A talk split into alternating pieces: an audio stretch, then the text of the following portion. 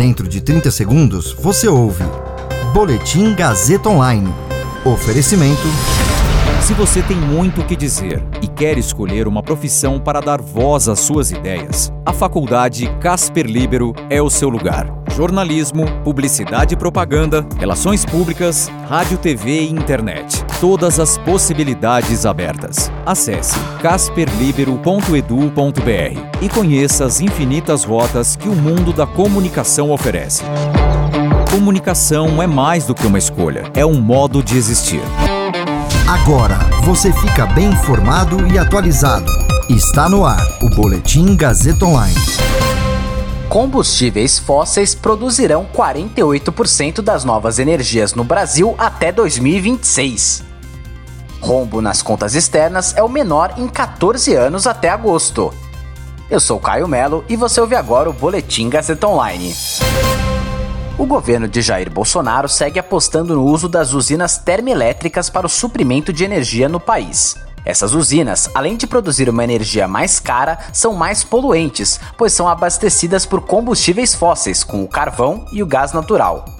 A potência total das usinas termoelétricas contratadas pelo governo federal por meio de leilões nos últimos anos e que já contam com alguma previsão de data para entrada em operação supera tudo aquilo que entrará no sistema ao longo dos próximos cinco anos por meio de energia solar e eólica. As tabelas do governo indicam que o volume de energia termoelétrica previsto até maio de 2026 representa 47,7% de tudo que será gerado pelas demais usinas em implantação, de todas as demais fontes. Essa tendência amplamente dominada por termoelétricas indica que o Brasil ainda irá demorar para de fato diversificar sua matriz energética. Essas decisões de políticas energéticas do governo brasileiro estão na contramão da tendência internacional. O rombo das contas externas do Brasil recuou de janeiro a agosto deste ano e foi o menor registrado para este período nos últimos 14 anos. Os números foram divulgados pelo Banco Central. Segundo a instituição, o déficit registrado nas contas externas nos oito primeiros meses deste ano teve queda de 49,5% na comparação com o mesmo período do ano passado.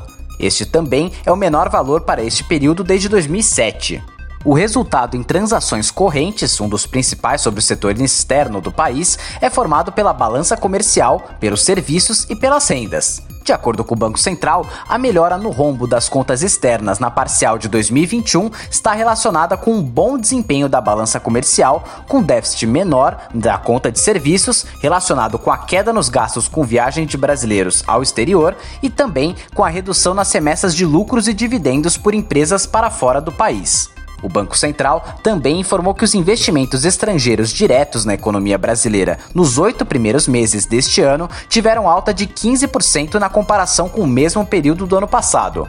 Entretanto, ainda de acordo com números oficiais, o ingresso de investimentos estrangeiros de janeiro a agosto deste ano ainda não ficou acima do registrado em igual período de 2019, antes da eclosão da pandemia do coronavírus.